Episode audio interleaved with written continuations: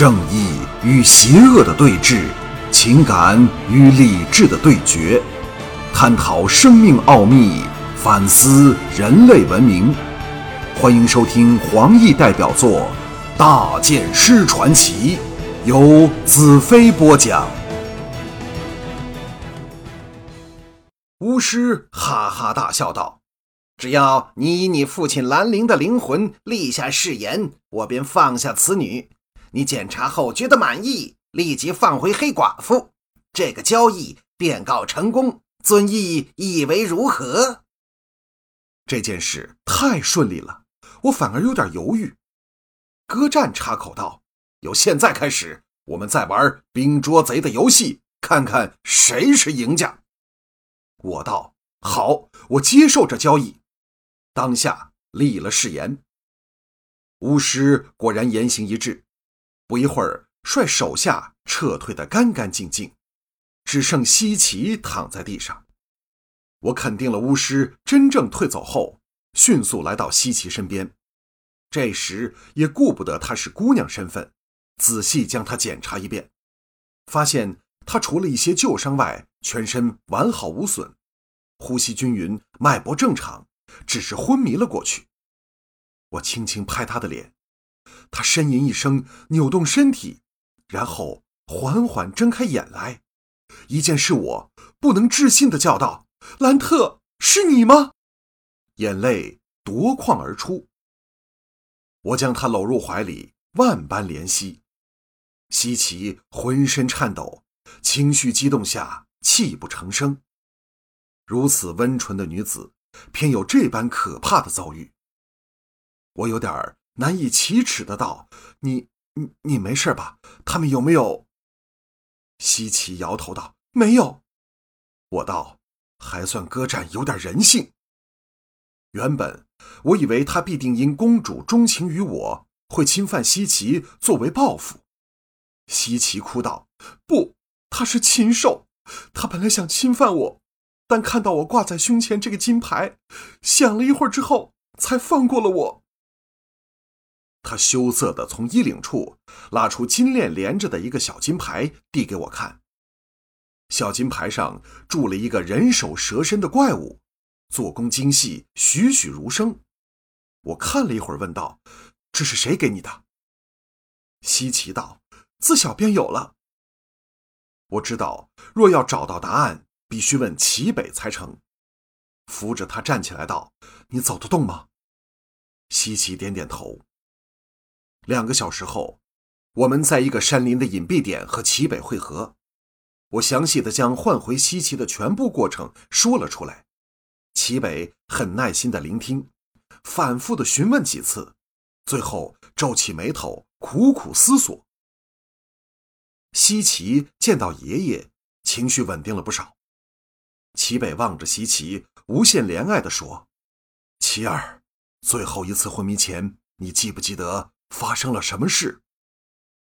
西岐呆了一呆，瞪大眼睛，茫然道：“奇怪，为什么我一点记忆都没有？”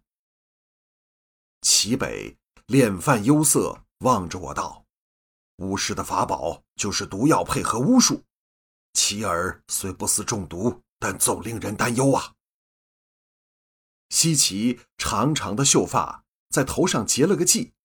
用一支发簪穿过髻子，看来精神奕奕，怎么也不像有问题。我心中一动，问道：“黑寡妇在哪儿？”齐北指着一棵树道：“就在那树后。”我站起身，往齐北所指的方向走去。齐北低喝道：“你干什么？”我回头道：“巫师放了西岐，我自然要放了黑寡妇。”齐北凝视着我。好一会儿才说：“或者你是对的。”说完，他转身往西岐处走去。我来到黑寡妇身旁，将她拍醒过来，解开了捆绑。你可以走了。黑寡妇揉搓着被捆得麻木的手脚，乌溜溜的大眼睛却盯在我脸上，忽地轻声道：“我从未见过比你更有英雄气概的人。”再深深望我一眼。消失在树林的深处。齐北走过来道：“此处不宜久留，我们走。”我们朝巫师退走的相反方向往北而去。当爬上一座高山时，齐北停了下来，指着远方起伏的山峦道：“那是连云山脉，朝那个方向再走一百多里，就是帝国内与日出城并称两大名城的望月城。望月城再去是望月河，河外就是魔女湖，魔女城便是建在湖边的宏伟建筑。”我看得悠然神往，西奇来到我身边，依偎着我道：“你会带我去吗？”我有点尴尬地望向齐北，齐北全神贯注，极目远眺，似乎一点儿也没有留心我们在说什么。我伸手拥抱了西奇一下，在他耳边轻声道：“无论到哪儿，我都会带你去的。”西奇闭上眼睛。沁出了一滴晶莹的泪水，仿佛所有的苦难都随此泪水而去。齐北道：“走吧。”我们往山下走去。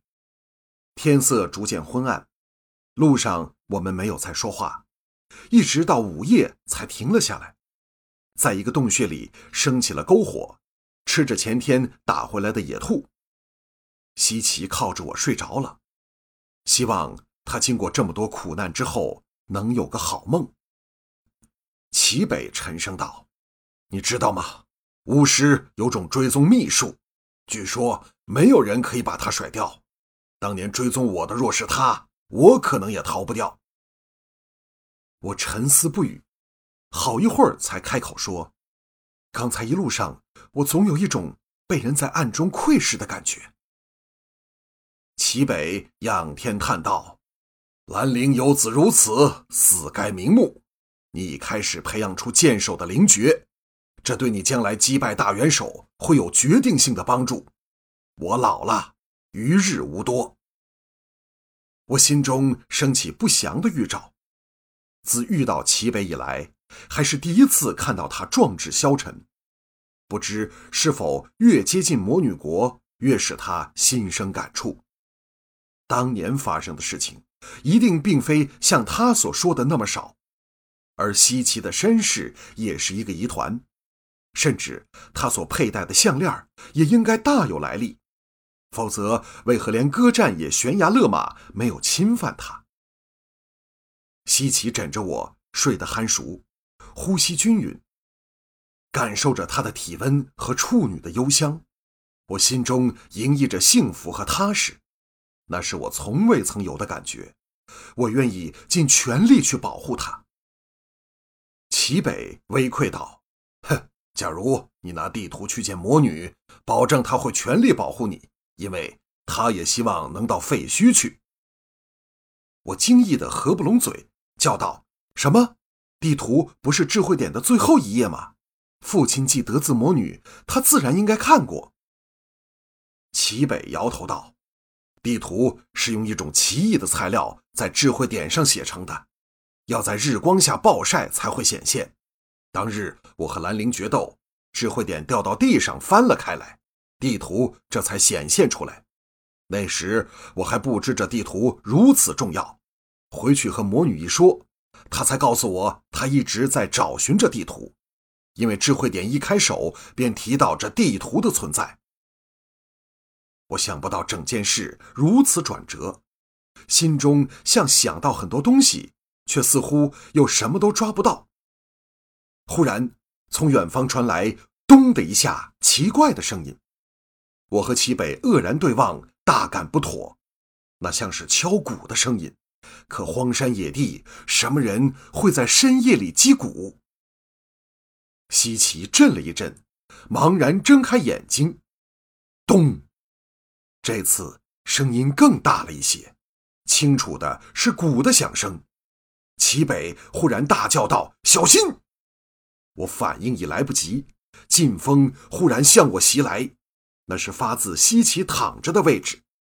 我的大脑一片空白，完全想不到发生了什么事。